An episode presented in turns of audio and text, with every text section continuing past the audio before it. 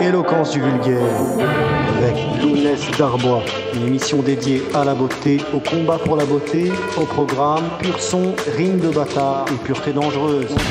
Une émission qui sera aussi un exemple du très beau français que des hommes qui n'étaient pas des hommes de plume écrivaient à leur époque.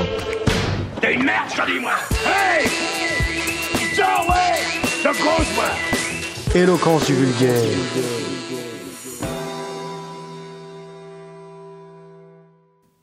Nous avons tous un jour dû faire face à la racaille. C'est son rapport au monde qui vous a étonné le plus, davantage que son vêtement, que son phrasé, que son rictus de constipation passagère. Un rapport de prédation au monde, à votre monde. La racaille se sert de votre droit du sol pour exercer son droit du sang. Quand on comprend cela, tout le reste s'explique. Cette mentalité de double éthique, ce goût pour la double nationalité, cette passion de s'inclure chez l'autre mais d'exclure l'autre de chez soi, le fameux je drague chez toi, mais toi ne drague pas chez moi, mes lois l'interdisent, ou bien le je viens chez toi et je trouve tout fourni, mais toi si tu viens chez moi, il y aura rien pour toi. Même en cas de conversion, de changement de prononciation, de citation de nouvelles références, de serment d'allégeance répétés, on est toujours chez la racaille un personnage de seconde zone, louche, suspect de quelque arrière-pensée, et cela est bien normal de son point de vue à elle. Quel peut être votre intérêt profond? À ce soudain reniement de vos propres racines, notion constitutive du droit du sang, principe le plus sacré de la racaille Les racines. Au moment précis où la viabilité des racines de votre culture semble compromise, au moment précis où les racines des racailles, elles, semblent s'affermir, dialectique du bon grain et de la mauvaise herbe dans le même sol, qu'est-ce qui motive votre décision de parier pour tel chameau plutôt qu'un autre, comme disait Louis de Funès dans Rabbi Jacob? Pardon Il fallait pas jouer le mauvais chameau votre révélation soudaine est-elle toute spirituelle ou procéderait-elle de quelque intérêt immédiat, très matériel, très comptable? Si vous vous acculturez à la racaille du haut ou du bas, du point de vue de la racaille, vous êtes une sous-racaille, sans honneur ni principe, qui ne donnera jamais assez de preuves de sincérité. D'où cette surenchère d'ailleurs dans les gages de repentance, de reptation servile, vous n'en ferez jamais assez, ou alors vous en ferez trop. Ainsi, les racailles du haut et du bas ont pour point commun de ne pas vous laisser les approcher facilement, tout en exigeant de s'impatroniser dans vos vies et d'y détenir un pied à terre toutes les fois que vous traitez d'égal à égal avec elles. Monumentale erreur, comme disait, je crois, Schwartzy dans Last Action Hero. L'individu accueilli est toujours un obligé, jamais un égal. Monumentale erreur. Quand les habitants du sol sont envahis par des tenants du droit du sang, on peut avoir l'impression de voir des troupeaux herbivores livrés à des troupeaux carnivores et à des gestionnaires d'abattoirs, d'où certaines conséquences sanglantes. Mais qui a importé des carnivores chez les herbivores? Qui sont les gestionnaires de l'abattoir? Et quel est le nom de cet abattoir? Probablement la République. La République n'est pas la France, mais elle s'est construite par la France et contre elle. Pour prendre une métaphore informatique, disons que la France c'est la carte mère et le peuple la mémoire vive. Eh bien, dans un tel cas, la République c'est le système d'exploitation. En cas de mauvaise humeur, un remontant efficace, le saviez-vous, c'est la lecture du dictionnaire. Le plus beau dictionnaire, c'est le Littré, de nos jours disponible en ligne gratuitement. Voici ce que donne le Littré au mot racaille. Racaille, nom féminin. Première acception du terme au sens littéral. La partie la plus vile de la populace. Et le littré donne un exemple avec un extrait d'une lettre d'un auteur du XVIIe siècle qui s'appelle Guy Patin. Citation. Le mari et la femme qui ne purent être pendus à la porte de Paris vendredi dernier pour le tumulte que les laquais y excitèrent, furent hier en plein midi, au même lieu, pendus et étranglés pour montrer à cette racaille de laquais qu'on ne les craignait point. Et nous avons aussi un autre exemple que donne le littré dans euh, La Fontaine, dans l'une des fables. Citation Ton peu d'entendement me rend tout étonné. Vous n'êtes que racaille, Jean Grossier, sans esprit, à qui l'on n'apprend rien. Deuxième acception du terme au sens figuré cette fois. Il se dit de toutes les choses de rebut. On a vendu aujourd'hui tous les livres de prix, le reste n'est que de la racaille. Et nous avons enfin un synonyme. Synonyme de racaille, canaille. la signification commune est foule digne de mépris, mais racaille est encore plus méprisant que canaille et exprime un degré au-dessous. Le littré nous facilite la tâche. La canaille, c'est donc la racaille du haut. La racaille, c'est la canaille du bas. Cette lutte des classes rappelle bien des choses, et puisque c'est la canaille qui a lâché sur nous la racaille, faire face à la racaille sera d'abord faire face à la canaille. Or, qui le fera? Certainement pas ce que l'on appelle la droite, qui en cas d'invasion pratique plutôt le white flight et non le patriot fight. Drummond avertissait au XIXe siècle N'allez pas avec les conservateurs, il n'y a rien à faire avec les conservateurs. Plus récemment, Xavier de Faits et Documents observait que la droite française, c'est le supplément 20 du point et le magazine Mieux vivre votre argent. Le reste, c'est du flanc. Nous connaissions dans les brasseries les plats canailles, n'est-ce pas? Par exemple, euh, les euh, haricots de mouton ou je ne sais pas, les euh, gibelottes de lapin en persillade, ce genre de choses. Bon, est-ce que l'on connaît les actes canailles? On va en prendre un exemple avec une citation trouvée sur X, aussi appelé Twitter, de Jacques Attali. Voilà ce qu'il nous dit. L'antisémitisme révèle l'état du monde. Il est la haine du meilleur en soi. Il est la volonté de tuer le père et la mère à la fois. Il est la haine de la raison, de la tolérance, de la gratitude. Qui ne sait admirer ne peut l'être. Qui ne peut être reconnaissant ne peut espérer qu'on le soit. Que ceux qui jouent avec cela, comme ceux qui ne le combattent pas parce qu'ils ne se croient pas concernés, le sachent bien. S'ils ne combattent pas l'antisémitisme, s'ils ne sont pas les premières victimes de cette barbarie, ils seront les suivantes très bientôt. Célinien, tout y est la menace, le racisme talmudique, l'ingratitude envers le pays d'accueil, l'inversion accusatoire surtout, car tout ce qui est écrit là s'applique par le menu à son endroit et il le sait très bien. Tout dans cette concentration de venin est faux.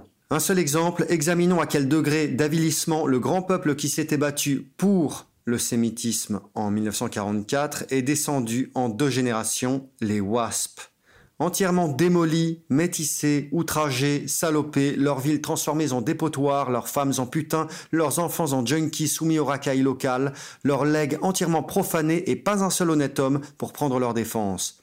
Voilà ce que cela rapporte de servir le sémitisme. Attali exige que les Blancs se battent pour lui et en plus il le dit. Célinien. Loyal envers la France signifie une seule allégeance, signifie aucune allégeance ni au LGBT, ni au sémitisme, ni à la soi-disant conférence des soi-disant évêques, ni à la Sina, ni à la mosquée, ni aux loges, ni aux cités, ni aux envahisseurs, ni à rien de ce qui n'est pas français, gratuit, organique. Le malheur en tout ceci, c'est que nous oublions souvent la chronologie des événements. Il m'a fallu ici plonger dans mes souvenirs et improviser un peu pour me souvenir d'un fait divers. Enfin, ce n'est pas un fait divers à vrai dire. C'est un moment médiatique qui a eu lieu en 2006. En juillet 2006, dans l'émission d'Ardisson, c'était l'une des dernières émissions de Hardisson qui s'appelait Tout le monde en parle. À l'époque, c'était la dernière ou l'avant-dernière émission de la série. Ça s'est passé donc le 1er juillet 2006. Alors monsieur R, vous êtes un rappeur et en mars 2005, vous avez sorti un disque de rap intitulé Politiquement incorrect et sur ce disque, euh, il y a une chanson qui s'appelle France avec deux S comme SS. Euh, Et vous dites dans ce disque, la France est une garce. N'oublie pas de la baiser jusqu'à l'épuiser. Comme une salope, il faut la traiter mec. Et vous, vous êtes déguisé en soldat, vous rappez avec deux Marianne, nues, qui se frottent contre le drapeau bleu-blanc-rouge. Voilà, donc cette espèce de micro-événement minable avait énervé un député UMP à l'époque, l'UMP était un parti de centre droit, euh, d'ailleurs toujours qualifié d'extrême droite par euh, la gauche, euh, PS, etc. de l'époque, pour pouvoir eh bien, euh, finalement, euh, toujours euh, montrer quel, était, quel est le centre. Hein. C'est toujours ça. Ce qui est terrible dans la politique politicienne, c'est qu'il y a un combat entre une gauche factice et une droite tout aussi factice. Mais l'enjeu, finalement, un peu terminal de tout ce cirque est toujours de montrer et toujours d'essayer de désigner, comme dans une, vous savez, comme dans le jeu de la corde à nœud, quand on tire chacun d'un côté, où va être le centre du, du, combat, où va être le, milieu de ça. Voilà, ce sur quoi Hardisson, très euh, malin euh, au sens euh, primaire du terme, finalement ne prend pas parti. voilà, il est là, ouais, bon, chacun a peut-être raison. voilà, mais tout cela, finalement, tout cela serait un simple échange de points de vue si il n'y avait pas la tierce partie il n'y a jamais les braves gens contre la racaille, c'est jamais comme ça. Il y a toujours une tierce partie euh, dont nous avons parlé un petit peu plus haut, qui vient euh, finalement euh, rendre le verdict, rendre la résolution finale, l'avis auquel on doit se ranger, le, le, je sais pas, un petit peu comme dans les enchères, vous voyez, le, voilà, le coup de, le petit coup de marteau, la finale. Et donc ici, c'est le coup de marteau final dans la personne de Boujna qui nous dit que, eh bien, en fait, il y a un partout balle au centre et que tout est égal et qu'on, ce qui est formidable, c'est vraiment, vraiment, ça c'est magique c'est de pouvoir se parler, en fait, apparemment, il paraît. C'est vraiment de pouvoir se parler. C'est-à-dire que d'un côté, il y a la racaille qui nous insulte, et de l'autre côté, il y a des braves gens qui disent, ouais, quand même, vous allez un peu loin. Ça, c'est, ça, c'est la démocratie, c'est pouvoir se parler, c'est ça qui est génial. Et euh, nous allons écouter Michel, en tout cas de son prénom euh, à l'état civil, nous dire, Michel Boujna, nous dire ce qu'il en pense. Je crois, que, je crois qu'en muselant euh, des gens qui, qui veulent s'exprimer avec autant de violence qu'ils le veulent, on arrivera à des situations d'affrontement beaucoup plus fortes. Je crois que l'origine des affrontements et des émeutes ne sont pas dans le travail des rappeurs. Je crois que c'est beaucoup plus profond, monsieur. Je crois que ça vient de beaucoup plus longtemps. Je crois que l'absence absolue de conscience euh, des gouvernants successifs sur euh, l'intégration, sur l'immigration, sur le chômage, sur la misère, sur, euh, sur les gens qui sont rejetés et sur l'incompréhension que, que, ce pays a eu, de, contrairement effectivement aux États-Unis, qui a beaucoup, plus, beaucoup de défauts. Tout à fait, États-Unis. parce qu'aux États-unis, il n'y a, a, pas de sécurité sociale, il n'y a pas de travail, tu crèves dans la rue, tu crèves dans la rue. Moi, mon frère est médecin du monde, il est allé dans une mission dans le Bronx pendant des mois, il en a pleuré, il a dit ça, c'est la première puissance du monde. Il a vu des gens crever, mais sans rien. Bon, donc je ne crois pas que, Au contraire, moi je crois que plus le rap s'exprimera, et plus vous, direz ce que vous pensez, plus même il y aura des procès, plus on se battra, plus, les gens, avec les mots, dans, l'univers et dans le respect de la démocratie, plus on évitera les émeutes. Ce qui génère les émeutes, c'est l'incapacité qu'on a de s'exprimer, c'est l'incapacité qu'on a d'être écouté et d'être reconnu. Là, vous vous reconnaissez tous les deux. Vous pouvez vous, affronter. Vous n'êtes pas d'accord sur les mots, sur la, la forme, mais, mais ce qui est fondamental, c'est que ça, ça puisse exister. Parce que le jour où ça, ça n'existera plus. Et dans les endroits où ça n'existe pas, là on en vient aux mains. Parce qu'à force de ne pas pouvoir vivre sa propre parole, on devient violent. Ou alors à force de nier la parole de l'autre, on peut vouloir le tuer. Parce qu'on ne peut pas supporter la contradiction qui, qui, met dans notre monde. Et, il, existe dans le monde des gouvernants et des gouvernements qui n'ont pas pu assumer ce genre de choses et qui ont tué. Et c'est devenu des dictatures. Alors c'est difficile la démocratie. L'exercice est compliqué. Je n'ai pas d'argument à mener à tout ce que vous venez de dire, monsieur a pas d'argument à avoir, c'est Bien sûr, on ne peut que féliciter que ça soit possible en France de se faire des procès là-dessus, d'en parler à la télévision, euh, sur une chaîne du service public. Ce qui serait grave, c'est que vous pas. Ce qui serait grave, c'est que lui parle pas. Ce qui serait grave, c'est que vous frappez l'un l'autre. Maintenant, à partir de là, en avant qu'on s'engueule. Eh bien voilà, tout est dit, je crois que tout est dit. Et finalement, cela nous peut-être rappelle une chose, c'est que dans un, dans un combat, il y a certes euh, la maîtrise de la logique, la croyance en une légende personnelle, grégaire, commune, et puis il y a aussi le récit final. Pouvoir produire son propre récit, c'est euh, aussi avoir son propre destin entre ses mains. Et le problème qu'il y a lorsque une tierce partie euh, fait votre récit à votre place, c'est que vous entrez dans un processus de colonisation. C'est-à-dire que vous êtes administré, vous êtes récité par une, tierce partie qui n'est pas de chez vous et qui n'a aucun intérêt commun avec vous. Voilà. Et pour finir, si on veut être très très subversif, euh, on peut garder à l'esprit pour ceux qui aiment euh, la recherche, qui aiment comprendre quand ils voient un problème d'où vient le problème, quelle est sa généalogie. Il y, a une généalogie de la morale, il y a peut-être aussi une généalogie de l'immoralité. C'est que des choses euh, que nous voyons sous nos yeux de manière très infamante de nos jours, comme un petit peu euh, il illustre ce, petit passage médiatique récent, eh bien, à la racine de ça, il y a des choses comme euh, l'affaire médiatique Emmett Till aux États-Unis dans les années 50, mais que la racine de cette même affaire, il y a une autre affaire des années 20-30 qui est l'affaire Léo Frank. Face à la racaille, ce sont les anciens qui voient le mieux l'avenir. Par exemple, les vétérans de l'armée engagés dans les unités combattantes de première ligne qui un jour écrivent leurs mémoires pour qu'elles soient transmises jusqu'à nous.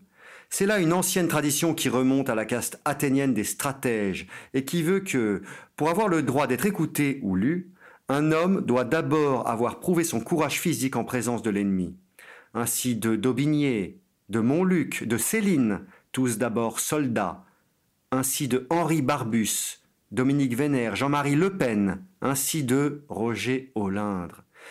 Sa fameuse citation, ouvrez les guillemets, si l'on descendait dans la rue, on serait dissous dans le quart d'heure et les républicains armeraient les banlieues pour sauver les valeurs de la République, fermez les guillemets, s'appuie non sur des spéculations d'intellectuels, mais sur son expérience de terrain.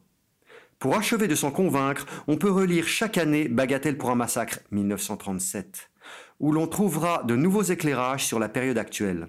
Le processus de persécution des Blancs chez eux a commencé il y a longtemps, non pas lors de l'avènement de la racaille du bas dans les années 1970-90, mais lors de l'invasion de la racaille du haut, années 1920-1930.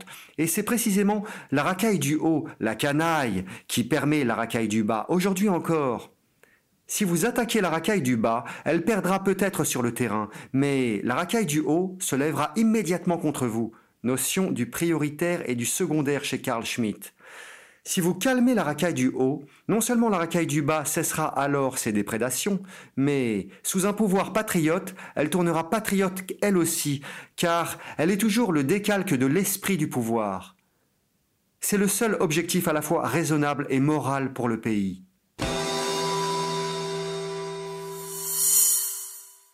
Les affaires Lola Davier, Adrien Pérez, Philippe Matteau, Bernard de Quesnoy-sur-Deule, Dorian d'Amelincourt, Maxime du FC Nantes plus récemment, ont finalement été éclipsées cette année par une autre affaire, terrible elle aussi, l'affaire Thomas. Thomas Perotto. C'est bien de dire les noms de famille de temps en temps, parce que nous sommes des prénoms, mais nous sommes aussi des noms de famille. Et le nom de famille est important parce qu'il est le nom du père, et le père transmet le nom la fierté, l'appartenance à un pays, à une nation, à un groupe, le nom du père toujours, un point très important. L'affaire Crépol, donc, l'affaire Thomas Perotto, l'affaire Crépol, accumule tous les éléments de scénario rêvés par le pouvoir profond en France. Résumons un petit peu. Des Français font la fête dans une salle polyvalente réservée pour l'occasion. À mon sens, en 2023, en pleine invasion, on ne fait pas la fête dans une salle publique. Je peux me tromper, c'est peut-être mon côté taliban, mais voilà. On ne vit pas sous occupation comme on vivait libre il y a 35 ans. Faire la fête dans un lieu ouvert, c'est prendre le risque de voir appliquer des intrus qui n'ont rien à perdre et tout à gagner. Les pires horreurs adviennent toujours parce que des braves gens font la fête, qu'ils ont avec eux des femmes et contre eux des prédateurs lire une page de faits divers de n'importe quel journal depuis les années 80 à ce sujet. Faire la fête, c'est prendre des risques. C'est vraiment, vous avez demandé la racaille, ne quittez pas. Vous avez demandé la racaille, ne quittez pas. C'est vraiment ça. La première chose que nous aurions envie de demander avant de faire la fête n'importe où, c'est vraiment des questions très basiques, très simples, très concrètes. C'est, y aura qui? Quel code vestimentaire? Quels horaires? Quelle musique? Qui pourra rentrer? Qui ne pourra pas rentrer? Qui fera le service d'ordre? Voilà, des questions très concrètes comme ça. Et ce qui devait arriver arriva. Des intrus sont arrivés. Bon, bien. Qui les a appelés? Des filles de la fête? Si oui, elles doivent emporter la responsabilité devant les parents des victimes et payer pour les conséquences ultérieures, elles en tout premier lieu et les meurtriers en second. Celles qui ont, de près ou de loin, participé à légitimer les barbares se sont mises elles-mêmes hors de la civilisation et ne peuvent plus recevoir ni bienveillance ni protection de la civilisation dont elles se réclament. Là-dessus, on le sait, des intervenants qui deviennent de plus en plus des leaders d'opinion, prenons par exemple Rieux, Damien Rieu et Bassem, Bassem Braiki, ont pris chacun des positions. Bon. Chacun a ses raisons, mais chacun se garde bien de parler des intermédiaires qui se trouvent derrière. Rieu a Gilles William, Bassem a David. Le jour où chacun congédiera son encombrant agent, la vraie paix sur le terrain se fera entre les vrais gens sur le terrain. N'avez-vous donc pas étudié le processus libanais? Ce sont les triangulations absurdes et les alliances contre nature qui ont détruit le Liban maronite et ismaélite, pays d'ailleurs jadis florissant, au bénéfice d'une troisième équipe. Et AER, dont la vocation profonde, allez on va le dire, est d'empêcher la guerre civile, on nous a toujours dit, surtout n'appelez pas aux vengeances, et pour parler, surtout évitez les intermédiaires. Donc, que s'est-il passé? Des jeunes nationaux ont organisé une contre-manifestation avec les pires slogans possibles. Qui a scandé ces mots le premier? Qui a fait reprendre à la foule ces slogans? C'est ça la vraie question. Pourquoi le seul terme qu'il fallait mentionner et qui est le mot racaille est-il absent des slogans? La police manœuvre à ce moment-là de manière curieuse sur le terrain. Rappel en acte pour ceux qui croient encore que la police est là pour protéger les Blancs. Il est impossible que les services n'aient pas pu anticiper la venue de 80 jeunes nationaux sur les lieux. Voilà les méthodes du pouvoir et de ses préfets, commissaires divisionnaires, tous francs-maçons d'ailleurs. Les images tournent en boucle partout, avec ensuite leur effet désastreux. Elles renforcent les médias, la troisième équipe, tous les prédateurs, tous les salopards. Tous les attentistes, tous les profiteurs se frottent leurs mains, allez, on pourrait dire leurs sales mains, on ne lutte pas contre la racaille en attaquant un château fort à 1 contre 10, mais en se retirant du terrain afin que le poids des racailles repose entièrement sur les bobos, francs-maçons, médias, canailles, comme lors des émeutes de juin 2023. Encore un fait divers que l'on oublie vite. La libération du pays commence lorsque la canaille d'occupation supporte elle seule le poids de la racaille d'occupation qu'elle a fait venir, sans aucune intervention des braves gens. Relisez à ce sujet Bagatelle pour un massacre, encore et encore. Parce que c'est vraiment le code et le, c'est le code civil et le, guide et le, et le code de bonne conduite dans de pareils moments. Crépole, si on veut être très imaginatif, c'est le nom d'une ville, mais c'est aussi une contraction des termes crépus et créole. C'est là peut-être un signe qui nous rappelle la véritable menace qui pèse sur la civilisation, non pas vraiment la charia, mais l'invasion africaine et le relâchement de tous les codes culturels, au profit final peut-être du sémitisme, allez savoir. Le sémitisme étant une ingénierie sociale de prédation, avant tout sur les blancs. Dans cette vraie lutte, jamais avouée comme telle, les femmes sont le vrai enjeu inavouable. C'est aussi tout l'objet de la pornographie de Californie, dont, si vous voulez euh, le regarder, j'ai un petit peu parlé dans un livre qui s'appelle Sociologie du ardeur. Et donc en attendant, que nous reste-t-il? Il nous reste à attendre bien peut-être la prochaine fête de braves gens, de braves imbéciles, les prochaines euh, femmes euh, d'une loyauté à toute épreuve pour les livrer à la racaille, ces braves gens, et puis les prochaines racailles pour rafler euh, ces chères dames et poignarder euh, des d'autres braves gens, d'autres prochains David et prochains Gilles William pour en tirer la sève dans les médias, enfin tout le tintamarre habituel, puisque apparemment tout le monde aime ça et ne comprend jamais la leçon. L'examen des faits divers sanglants publiés dans les journaux fournit les données les plus objectives sur le rapport de force en cours dans la rue à une période donnée. Dans 9 cas sur 10, les faits graves, étudiés en détail, révèlent que si ce sont des hommes qui ont exercé une violence physique mesurable et quantifiable, c'est un personnage féminin présent sur les lieux qui a constitué le facteur déclencheur, multiplicateur, le saut qualitatif du néocortex jusqu'au cerveau reptilien. Le saviez-vous? Dans l'affaire Irvoas, les meurtriers avaient vu sa fille dans la voiture.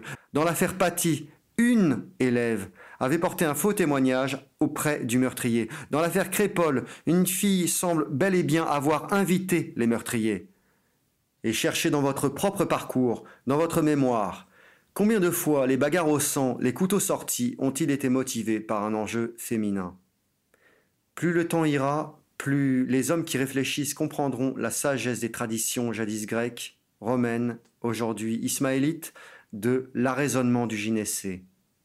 La raison, la paix civile, le calme correspondent toujours aux époques d'extrême prudence des hommes envers leurs filles, sœurs, compagnes, peut-être même envers leur mère. Tu l'as repérée, elle, qu'on qu puisse jamais la fasse rentrer Ok. J'ai pas bien vu sa tête. Loco, tu, tu le signales, il rentre pas. Elle rentre plus, elle, hein? Et qu'elle revienne plus nous voir, là, nous insulter. Qui déclenche tout le temps des bagarres? La cagole à Marseille, si on n'a pas une nana très vulgaire et qui veut prouver que son homme, il a plus une paire de couilles que les autres.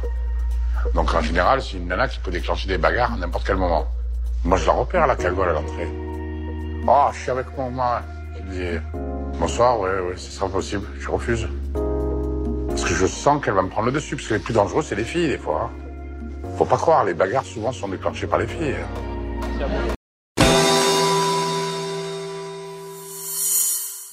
mais il serait trop commode de dénir à la racaille le moindre mérite. Alors faisons un exercice. Nous allons dire du bien de la racaille. Eh bien, on peut lui reconnaître une certaine préscience quant à l'avenir. C'est avec plutôt fuck ton pote qu'en 2003, le collectif Mafia Quinfri dont faisait partie Kerry James fit connaître ses réserves sur les amitiés un peu trop permissives. Cinglant démenti aux thématiques de l'inclusion et à Salut les copains, Foc ton pote fut l'occasion que choisit cette sympathique troupe Mafia Quinfri pour théoriser la critique radicale des faux amis. Les dispendieux qui vous empruntent de l'argent et oublient de vous le rendre, les efféminés qui pensent que vous allez tolérer longtemps leur ruban, les boulets qui vous tirent vers le bas, les mondains qui ramènent tout à eux-mêmes, les attentistes qui vous laissent en plan dans les bagarres de groupe, etc., etc. Quel est cet écrivain soldat déjà qui disait en substance qu'il faut du courage pour engueuler un plus lâche que soi? Mafia Quinfri nous dit la même chose, mais en chanson. Et les profs qui t'ont mis de la merde dans la tête. Et les mecs qui t'ont mis du plomb dans les jambes. C'est pas du bourrage de crâne Mais si t'as découvert son vrai visage J'ai le courage. De fort ton pote Qui c'est un bon rien une épave S'il a poucave Si à chaque fois il branche sur des plantounages S'il te présente que des connasses Si dans les endroits publics il haf À chaque fois que tu fais un collage Fuck ton pote il fait attention à ses côtelettes. Fuck ton pote il tombe croque d'une putain pouquette. Fuck ton pote il c'est une pipette Il parle jamais de choses concrètes. Ou s'il gobe la créatine pour faire gonfler ses pecs. Fuck ton pote il s'en fout plein dans le zen S'il flippe met un coup de zob Ou s'il est attiré par les hommes. Pour ton pote s'il écoute pas sans ramper sa robe. S'il met sa robe de chambre Dans les soirs où je mélange rhum et chambre S'il fait que de prendre des trempes Ou s'il vient pas quand la mort fait qu'un frichante Fuck ton pote s'il chiale quand il a les menottes Fuck ton pote s'il fait encore des vols à roulotte. Ou s'il laisse tomber sa meuf quand elle est en cloque Fuck ton pote s'il flippe quand il voit un glock. S'il frime, fuck le S'il t'a rendu des thunes avec un chèque en bois S'il fait semblant pas te voir quand t'as pied lui en revois Fuck ton pote s'il flippe d'aller au turbin. Et si c'est toi, fuck toi, fuck toi.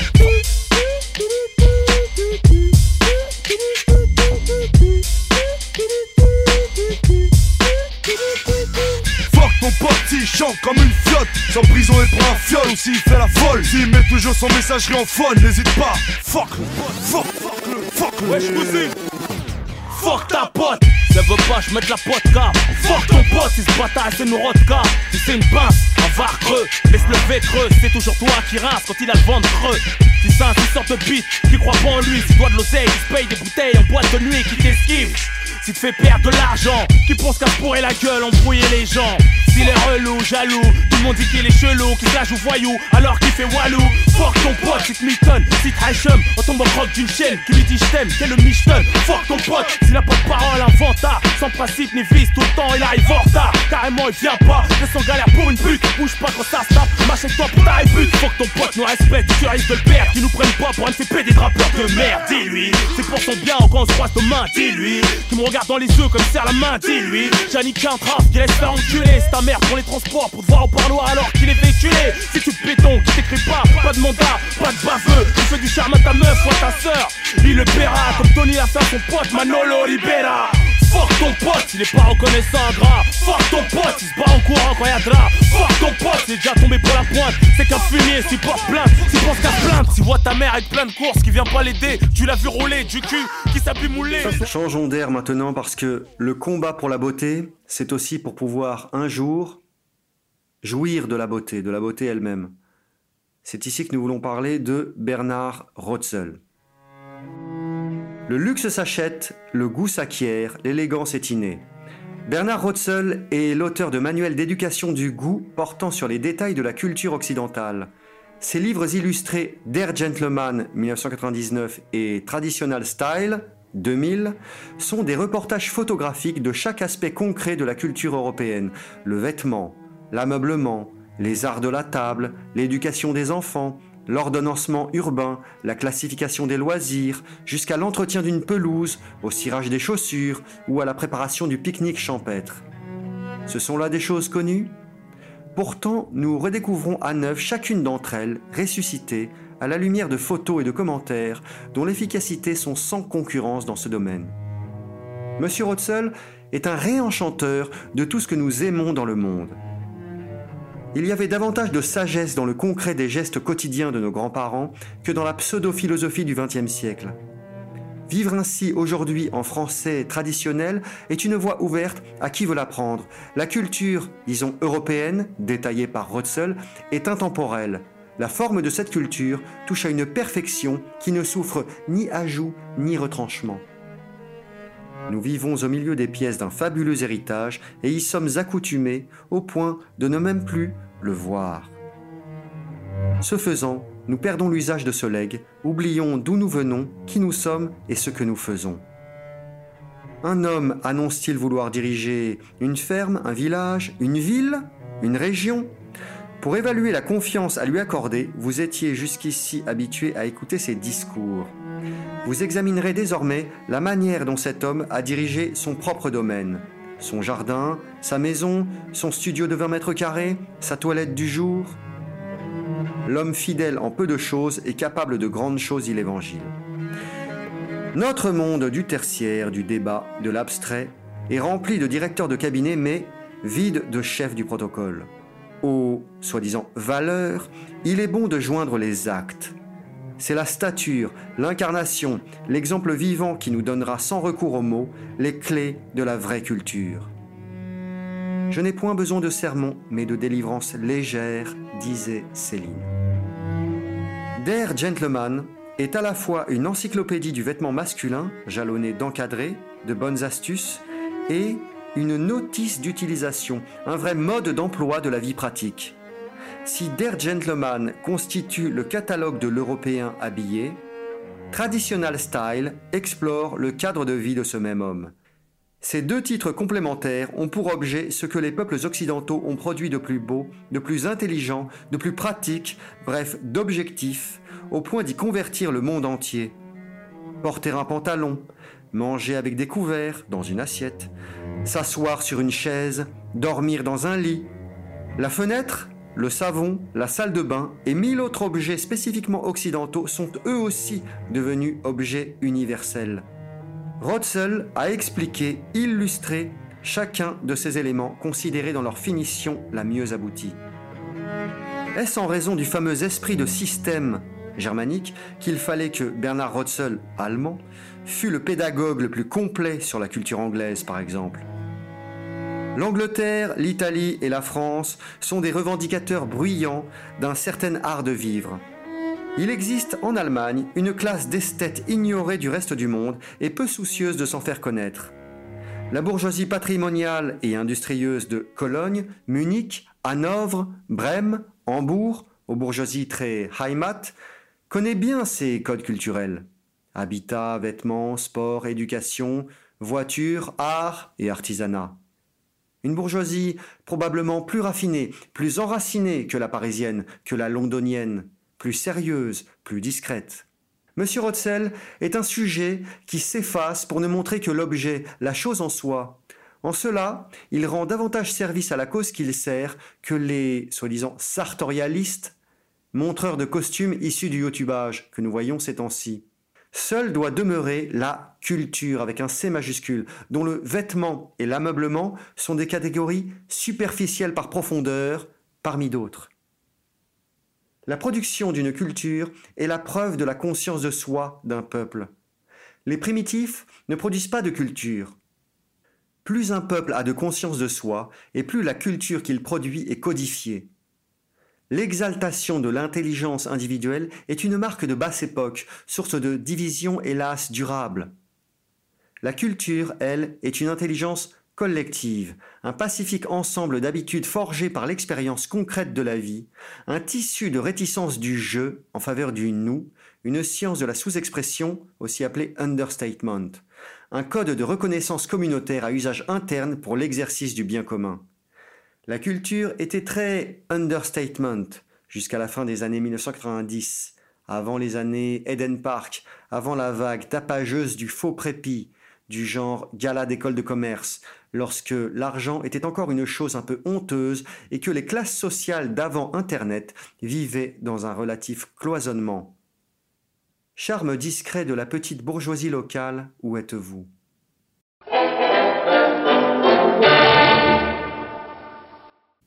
Je vous dis tout cela parce que la bourgeoisie, je l'ai toujours vue dans ses apparences. Seules les apparences chez les gens, chez les classes sociales, m'ont toujours frappé.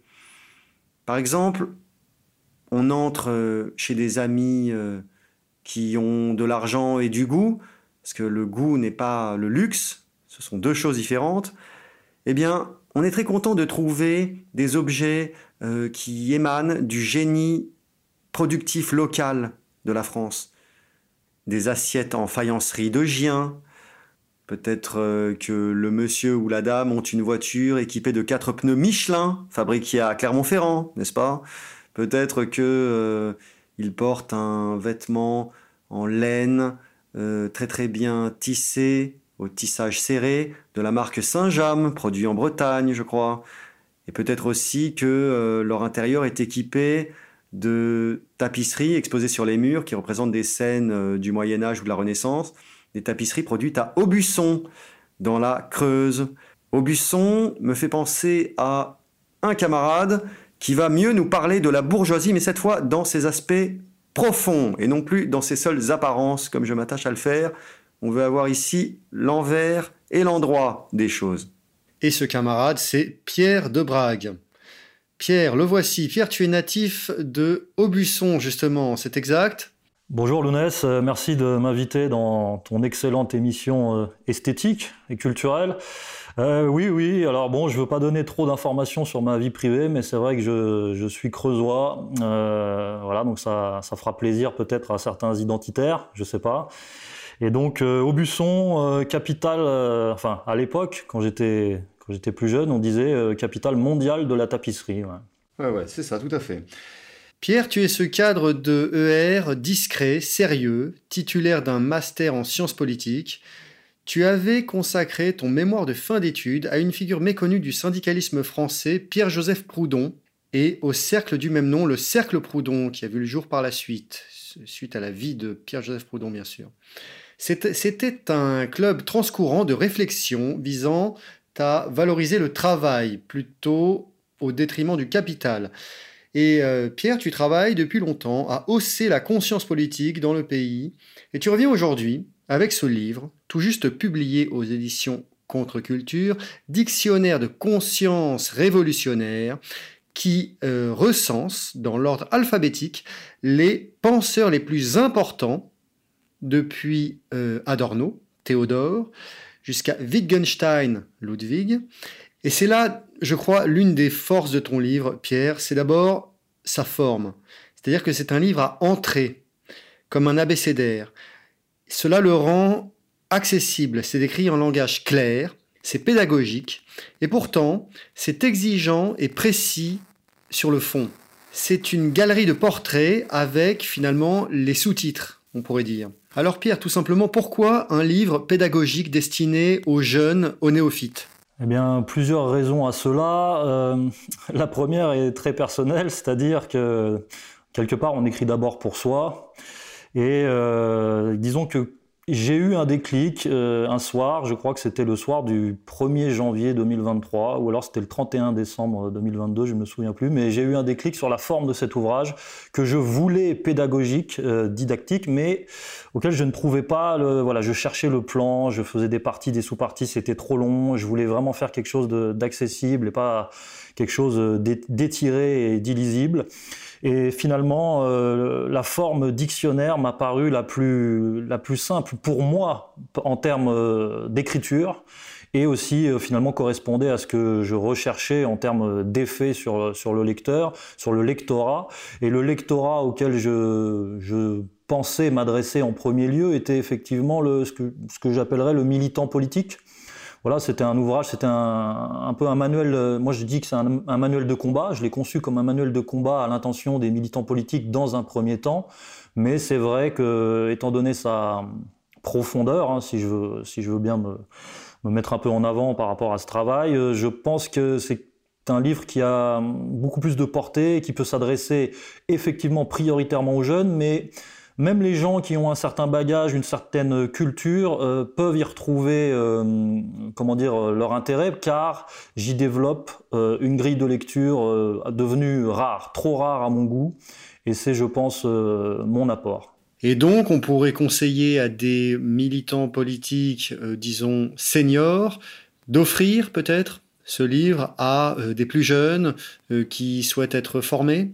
Oui, une initiation politique et non pas philosophique, hein, comme je, je, me plais à le rappeler. C'est-à-dire que par exemple, dans ma vidéo de présentation, euh, de lancement de, l'ouvrage, euh, j'ai bien rappelé que voilà, cet ouvrage, ce n'était pas du Wikipédia, ce n'était pas la philosophie pour les nuls, euh, c'est une grille de lecture politique appliquée à des auteurs qui peuvent être philosophes, c'est vrai, hein, des grands penseurs, voilà, des, des, des, des, têtes connues et reconnues, des religieux, etc. Mais euh, voilà, toujours avec une grille politique euh, assez euh, affirmée, assez, assez revendiquée et assez radicale même, mais avec une, simplicité d'accès que j'ai voulu dans la forme qui permet à tout à chacun de s'y retrouver.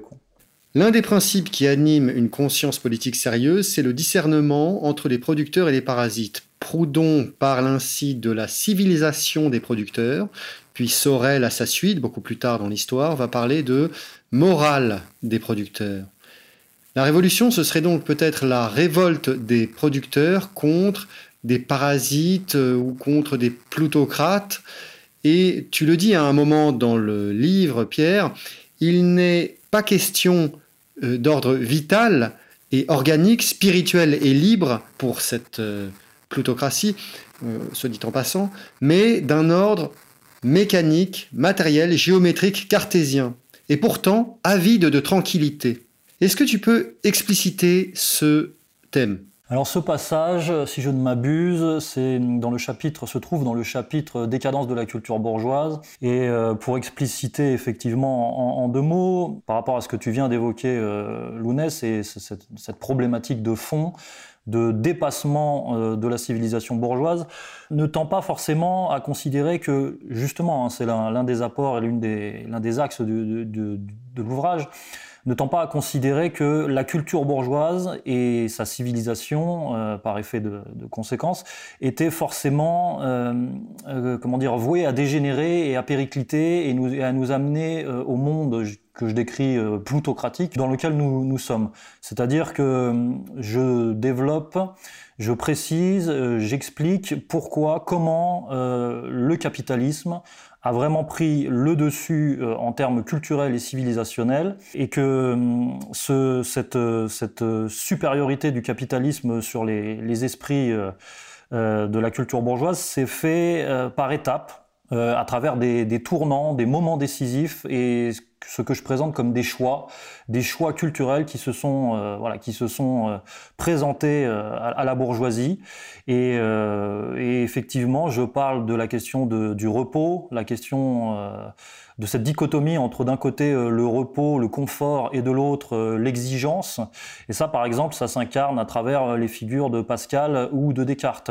Si vous voulez, c'est comme un, dilemme qui s'est posé à un moment donné à travers l'histoire, et j'en évoque, je dirais, tout un tas en fait, hein, parce que je n'ai pas une vision comment dire univoque de la chose et, binaire. Hein. C'est-à-dire que je ne dis pas euh, euh, de telle date à telle date, euh, enfin telle date a été un marqueur décisif. Non, je dis voilà, il y a eu un moment dans l'histoire de la civilisation européenne où, où, la culture, enfin où la classe bourgeoise avait le choix, avait le choix de son orientation entre ce que proposait Pascal par exemple et ce que proposait Descartes. Et même si dans un premier temps elle a choisi Pascal, elle s'est vite rétractée et est revenue sur ce que proposait euh, Descartes parce que celui-ci incarnait une vision du monde beaucoup plus euh, confortable et conforme euh, effectivement à un certain développement capitalistique.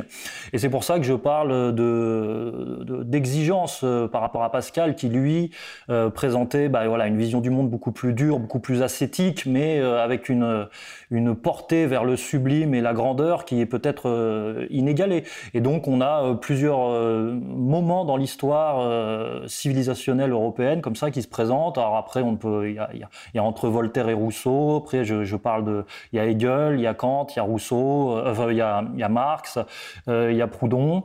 Et voilà, tout ça, ce sont des, des, des virages qui dessinent une, une trajectoire.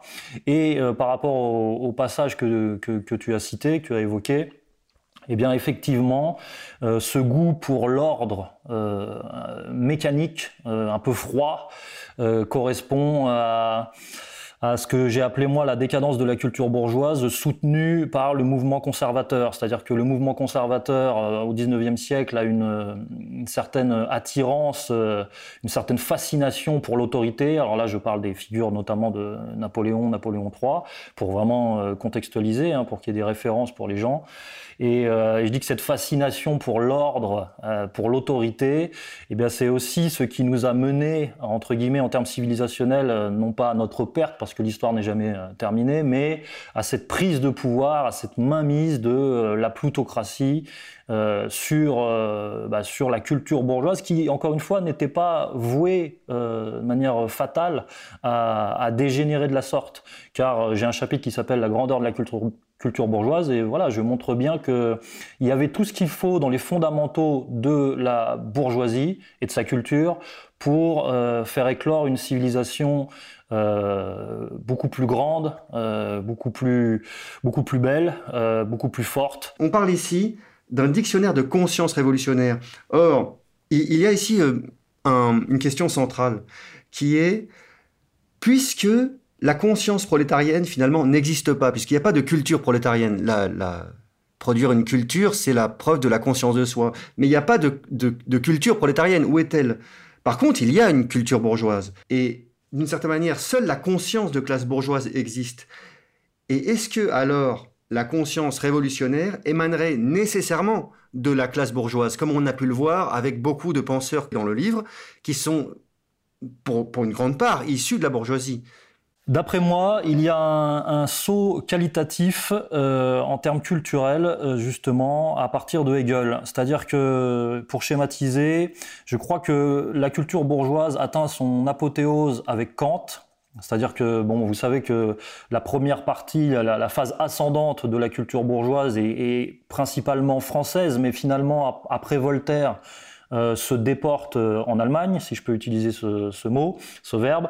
Et je pense que Kant intègre euh, dans sa pensée correspond effectivement à l'acmé la, la, de la culture bourgeoise, un peu un, un indépassable, et qu'après lui, la culture bourgeoise n'arrivera plus à, à produire réellement, enfin en tout cas tout ce qu'elle produira après Kant sera pour moi ce que j'appelle de, voilà, de, de, la pensée réactionnaire. Et avec Hegel qui va poursuivre et transcender Kant, on bascule dans un autre schéma. Donc avec Hegel, je pense qu'on rentre dans une autre euh, ère culturelle justement et qu'il a posé les jalons euh, de ce que moi j'appelle la culture révolutionnaire culture socialiste, culture révolutionnaire, qui tend effectivement à, à, à, démontrer et à comment dire à donner naissance à ce que ce que, ce que tu as appelé la conscience prolétarienne, avec bah, tous les ça nous ramène à tous les débats justement euh, de la pensée socialiste. Hein. Donc là, c'est le débat Marx-Proudhon, c'est Bakounine, c'est Kropotkin, euh, c'est c'est tout c'est Lukács, hein, évidemment, histoire et conscience de classe, et euh, ce sont tous ces questionnements là. Mais c'est dans cette euh, sphère culturelle là, culture la culture révolutionnaire, la culture euh, socialiste, que la pensée authentique, pour moi, se poursuit. Et, malheureusement, avec euh, notamment les événements euh, du XXe siècle, je pense qu'on a, à l'instar de la culture bourgeoise qui a, elle, dégénéré en culture plutocratique, qui plutôt s'est fait doubler par la culture plutocratique, la culture révolutionnaire, elle, a dégénéré en ce que j'appelle, moi, la culture populaire, euh, euh, qui, a, une dimension euh, peut-être prolétarienne, mais beaucoup moins politique que ce, que représentait la culture révolutionnaire, que j'essaye modestement de, justement de, remettre en avant. Oui, d'accord. C'est-à-dire que d'un côté, on a la bourgeoisie qui se fait cannibaliser par des super bourgeois, et de l'autre côté, on a des prolétaires qui subissent une espèce de processus de, on ne peut pas dire de déclassement, puisque là où ils sont, ils y sont déjà, mais de, enfin de déglingue, euh, ce que Lucien Cerise a appelé la déglingue peut-être, ce qu'on voit plus récemment, hélas, avec euh, un phénomène de... Enfin... Bah, ils sont, il y a de, de, dépolitisation, il y a une, une forme d'expropriation justement de leur potentiel euh, de conscience de classe. Oui, c'est ça. Dans un, dans un processus où la plutocratie met de force le prolétariat à égalité avec un lumpen prolétariat, mais en tout cas à égalité civile du moins. C'est tout le processus de l'invasion migratoire probablement. Oui, alors ça, ça fait plutôt référence euh, à la métamorphose de la lutte des classes et, euh, à la tiers-mondisation, euh, etc. Donc on va que c'est des phénomènes plus récents, mais oui, oui, oui, ça, correspond à ça en termes sociologiques. Tu as toujours tenu à lier la question sociale et la question nationale. En France, il y a une filiation Fourier-Proudhon-Sorel, depuis la civilisation des producteurs à la morale des producteurs, et dans laquelle le communisme, c'est plutôt une question ici, est-ce que le communisme serait donc un préfascisme? C'est-à-dire, ces hommes ont-ils été les penseurs qui ont réussi à faire la synthèse du national et du social, principe appliqué ensuite non en France, mais notamment en Italie dans les années 1920 alors ce n'est pas mon ce n'est pas mon point de vue, euh, c'est plutôt le point de vue à charge euh, qui a été euh, incarné par certaines personnalités comme Ziv Sternel ou, Bernard Henri Lévy même après lui, qui était de considérer que Georges Sorel typiquement était un penseur préfasciste. Euh, ce à quoi je ne souscris pas, de la même manière que je pense qu'on ne peut pas dire que Proudhon serait un penseur précommuniste, parce qu'il a quand même euh, vivement et vertement combattu le, communisme marxien. Euh, néanmoins, euh, on peut retrouver à travers ces trois penseurs différentes étapes, je dirais, dans l'histoire de la, pensée socialiste, puisque Fourier représente plutôt justement le, le socialisme première génération, qu'on appelle le socialisme utopique, le socialisme deuxième génération serait plutôt incarné par quelqu'un comme, Marx, euh, c'est-à-dire ce qu'on appelle le socialisme scientifique. Et le socialisme troisième génération, qui est finalement assez méconnu, commence, à mon sens, avec Proudhon et euh, trouve son, sa, transformation ultime chez Sorel, effectivement, avec ce, qu'on pourrait appeler le, socialisme héroïque. Euh, comme tu l'as rappelé, il y a cette, cette dimension morale assez, assez antique, hein, assez tragique. Euh, il y a, voilà, il y a une, vraie vision du monde, mais euh, chez Proudhon et chez Sorel, euh, l'accent est mis principalement sur le, producteur, hein, la, civilisation du producteur, c'est-à-dire que c'est quand même l'exaltation de l'homme artisan, producteur, maître de ses moyens de production, qui développe, en termes très concrets, hein, qui développe sa propre son propre droit, hein, le droit ouvrier, qui développe sa propre, euh, qui a sa propre théorie euh, sociale.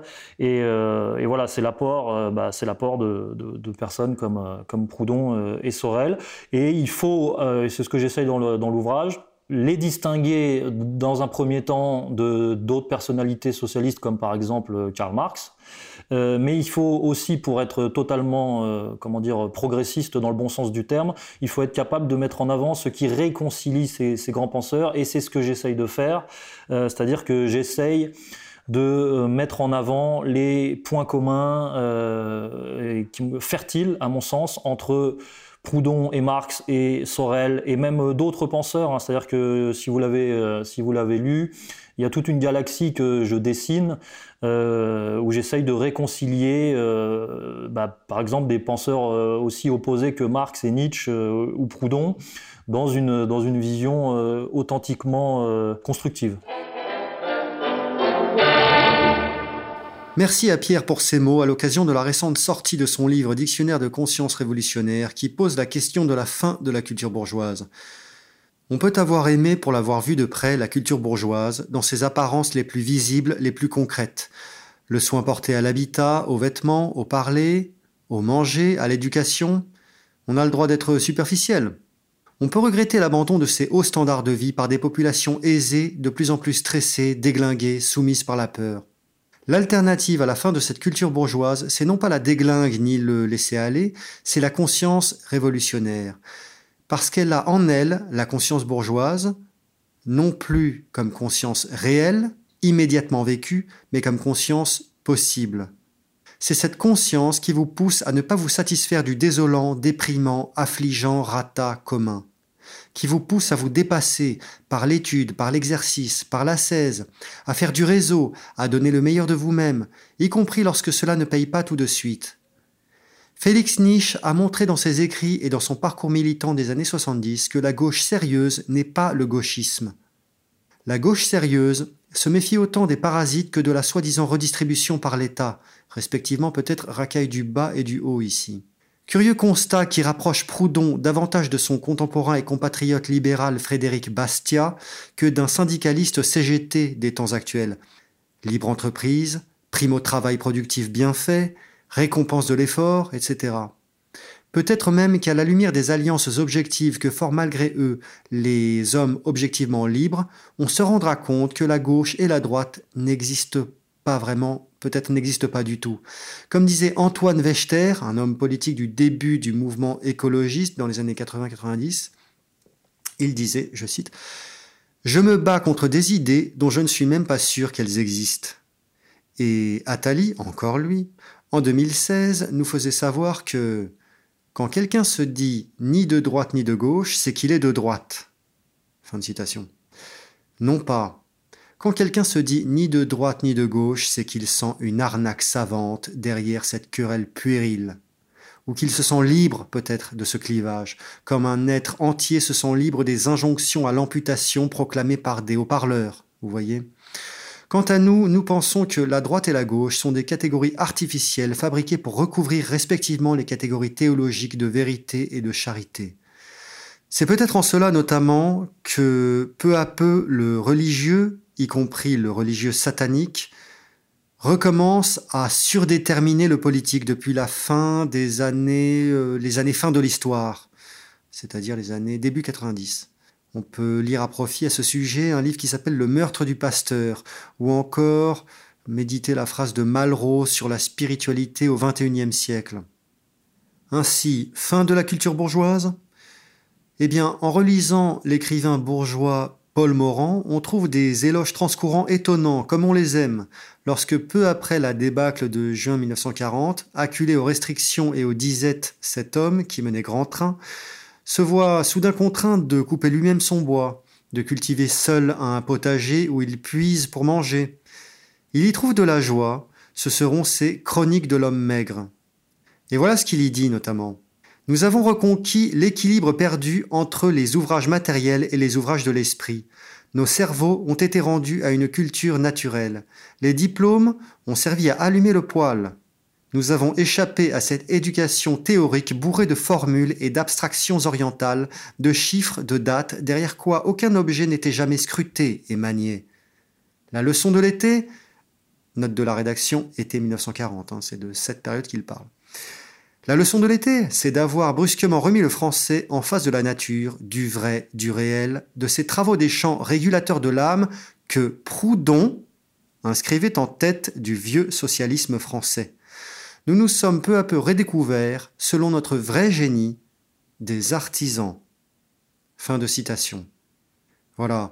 Paul Morand était un bourgeois patriote à l'ancienne, pour qui la nation ne se rejoint pas par adhésion ni contrat, mais par loyauté, honneur, goût profond, voire biologie. Nous aimons beaucoup lire sous sa plume un éloge de Sorel en 1935 ou de Proudhon comme ici publié en 1941.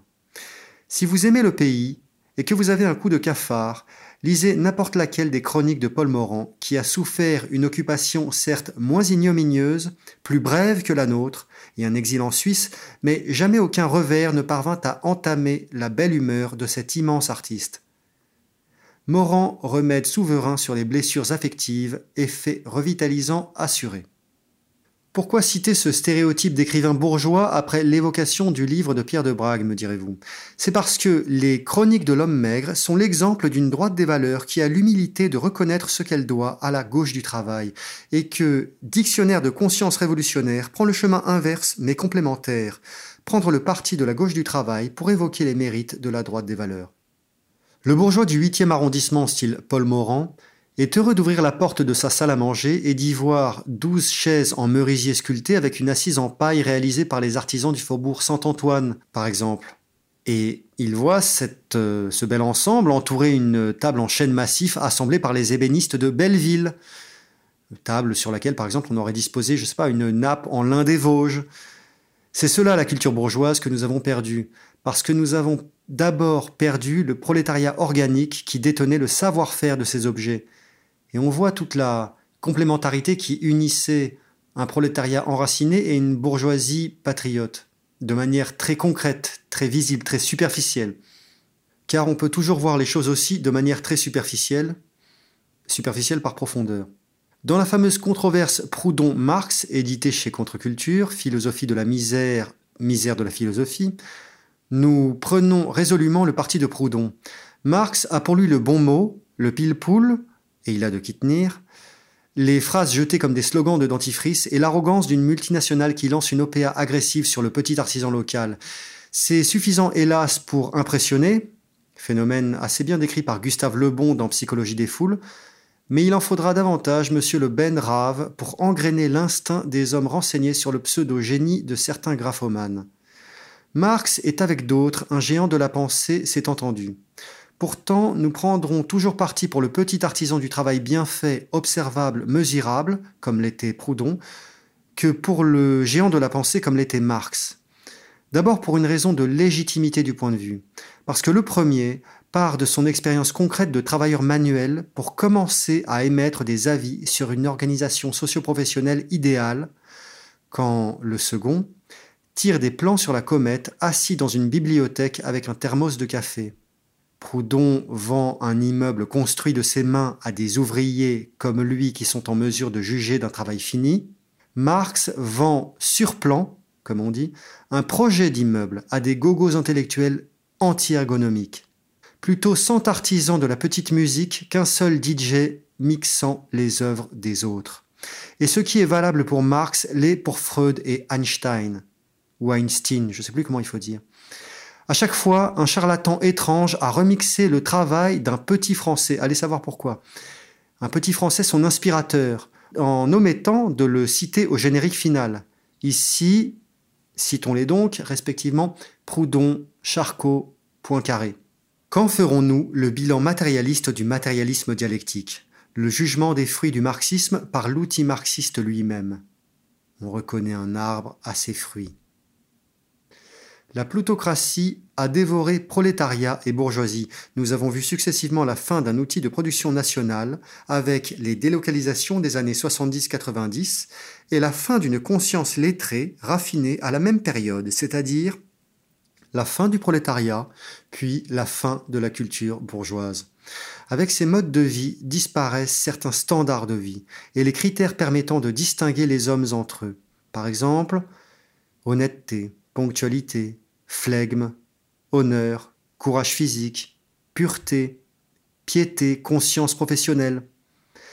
Ne reste debout qu'une seule classe qui, malgré toutes ses prétentions, est d'accord sur deux fondamentaux l'attractivité érotique et l'argent. Cela est observable notamment à l'uniformisation de l'habitat et de l'habillement, du Trocadéro à l'Essonne, c'est-à-dire de Hanouna à PNL à peu près. On décore pareil, on s'habille pareil.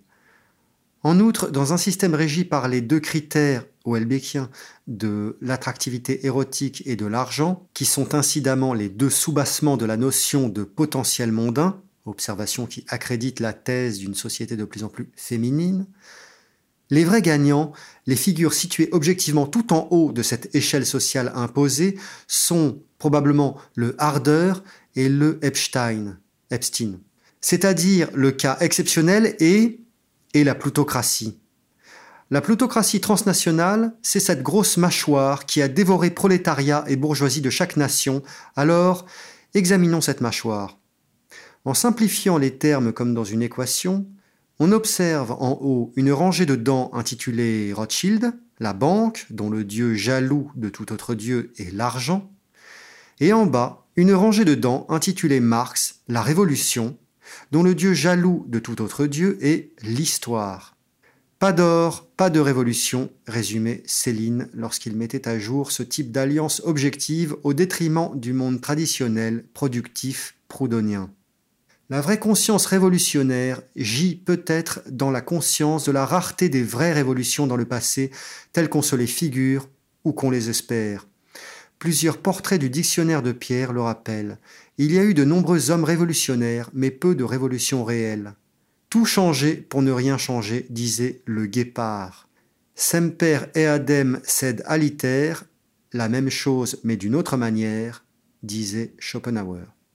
La galerie de ces portraits de révolutionnaires est aussi l'occasion de faire la liste des qualités humaines requises dans le domaine, et il semble que ce soit Lénine qui les ait toutes, et en cela Félix Nietzsche nous avait averti, souvenons-nous.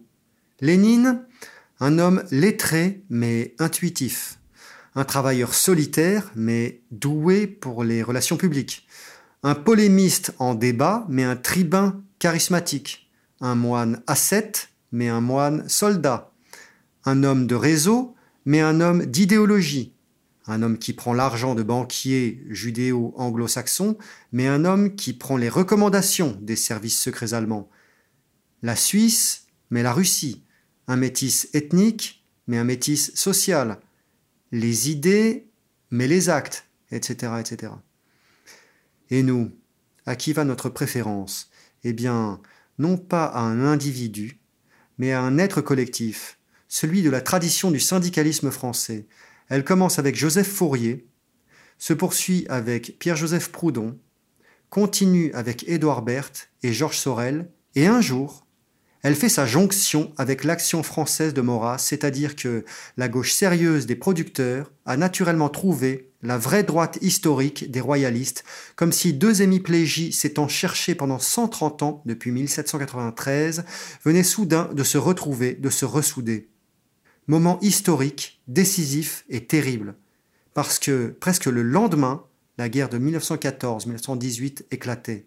Nous aimons particulièrement Proudhon parce que même s'il écrivait au marteau-piqueur, il était un exemple d'homme qui se hisse par son travail manuel et sa réflexion au-dessus du milieu auquel la naissance l'avait voué, en se servant des hasards de la vie. En effet, ouvrier typographe dans une imprimerie, il avait la charge de relire et de corriger les épreuves en cours de production, jusqu'au jour où il eut sous les yeux les écrits de Fourier. En effet, il les lut et les relut, les corrigea, les annota, ce qui, en quelque sorte, donna son œuvre à lui, Pierre-Joseph Proudhon. Et dans cette œuvre, le thème de la civilisation des producteurs est le thème le plus révolutionnaire, curieusement, alors qu'il procède de la plus stricte tradition antique. Révolutionnaire par tradition, donc.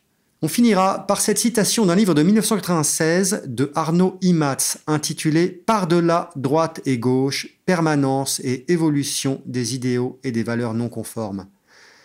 Citation Pour Proudhon, Sorel, Peggy, la prédominance des idées économiques a pour effet non seulement d'obscurcir la loi morale, mais aussi de corrompre les principes politiques. Le respect des anciens, des parents, des enfants, de la femme, de la famille, du foyer, le respect de soi-même, le respect de toutes les supériorités, de toutes les traditions, le sentiment dominateur des sacrifices à consentir pour la famille et la communauté sont au cœur de leurs préoccupations. Pour eux, le vrai socialisme n'est nullement une école du petit bonheur bourgeois, mais une conduite de vie, une manière de retrouver le sens de l'honneur, de la noblesse d'âme, de l'héroïsme et du sublime. Fin de citation. Pour clore ce chapitre, nous voulons dire que l'hémicycle du Parlement est probablement une hémiplégie.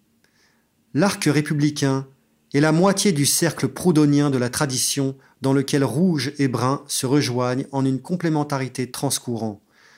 Dans le communisme, il n'y a ni gauche, ni droite, ni bourgeoisie, ni prolétariat. Mais le fameux communisme labiche, dont parlait Céline, c'est l'Italie 1920-1930 qui l'a accompli et nulle autre nation, en mettant en pratique toutes les thèses du syndicalisme français 19e siècle. C'est aussi, vous allez me dire, la thèse de BHL, mais lui le dit pour accuser la France. Or, comme disait Cyrano, ces vers, je me les sers avec assez de verve et ne tolère pas qu'un autre me les serve. Ce n'est pas BHL qui va nous servir des vers, donc. De cet élan ne reste de nos jours visible que les réalisations architecturales. En urbanisme, en BTP, en mobilier, les Italiens de cette époque ont établi des standards indépassables. Connaissez-vous Aujourd'hui, la marque de meubles haut de gamme Armani Casa? Elle est avec Ralph Lauren Home probablement la plus belle firme contemporaine pour les intérieurs. Et l'on sourit lorsque Giorgio Armani cite les deux sources d'inspiration pour ses créations de meubles. Il dit que c'est l'art déco et le style Asie du Sud-Est. C'est-à-dire si l'on transpose respectivement peut-être le mobilier de style fasciste et le mobilier de style colonial.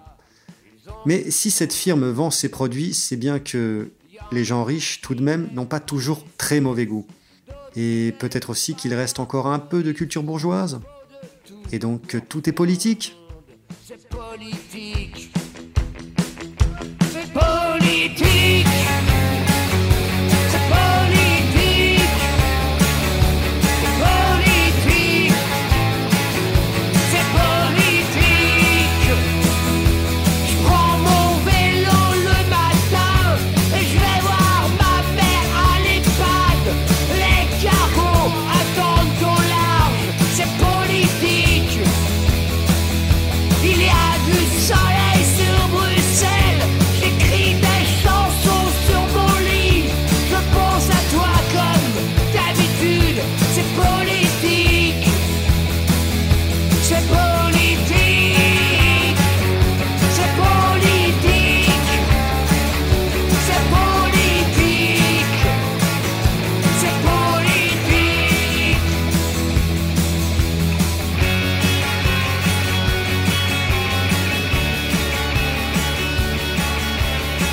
L'espoir, c'est que la racaille du haut ou du bas se retrouve un jour face à elle-même. Et quand la racaille fera face à la racaille, alors elle retournera à ses origines véritables qui sont le cannibalisme, la consanguinité, l'inceste et la sorcellerie, et à toutes choses qu'ont rapporté horrifiées certains voyageurs d'avant le tourisme, les Conrad, les Morans, et dans un style plus sténographique, tous les médecins coloniaux. Sujet très politiquement incorrect à cause des coïncidences qu'il met à jour. Par exemple, les pratiques de sorcellerie se trouvent être souvent les mêmes à travers le monde, seuls leurs noms diffèrent. Ici, on l'appelle la chèvre sans cornes, là, les enfants ouris, là encore, les crimes rituels des Pâques sanglantes. En matière de sorcellerie, l'affaire Lola Davier est un arbre qui cache la forêt, qui cache un mode systématique de prédation où les victimes sont repérées et sélectionnées sur les critères de leur jeunesse et de leur blancheur. Cela peut également rappeler la pornographie californienne, autre mode de prédation et de sélection selon le sang et la peau, et dont l'arrière-plan est l'appropriation magique de l'âme par une souillure, par une sorte de marque indélébile, la vidéo propagée mondialement. La racaille, qu'elle soit une plutocratie à mâchoire, nous l'avons vu, ou un nihilisme en bande, agit comme les piranhas qui dévorent les espèces voisines jusqu'à se retrouver seuls entre eux. Alors ils s'entre-dévorent. Ainsi du passé lors de l'affaire Lolita Express, très haut là-haut dans le ciel, ou plus bas dans la rue, lorsqu'en 1995, après la chasse aux skinheads, les bandes de la défense d'Evry et d'ailleurs commencèrent une vendetta qui n'a toujours pas pris fin. Éloquence du vulgaire. Avec Lounès Darbois, une émission dédiée à la beauté, au combat pour la beauté, au programme Pur son, rime de bâtard et pureté dangereuse. Une émission qui sera aussi un exemple du très beau français que des hommes qui n'étaient pas des hommes de plume écrivaient à leur époque. T'es une merde, je dis moi. Hey! De grosse Éloquence du vulgaire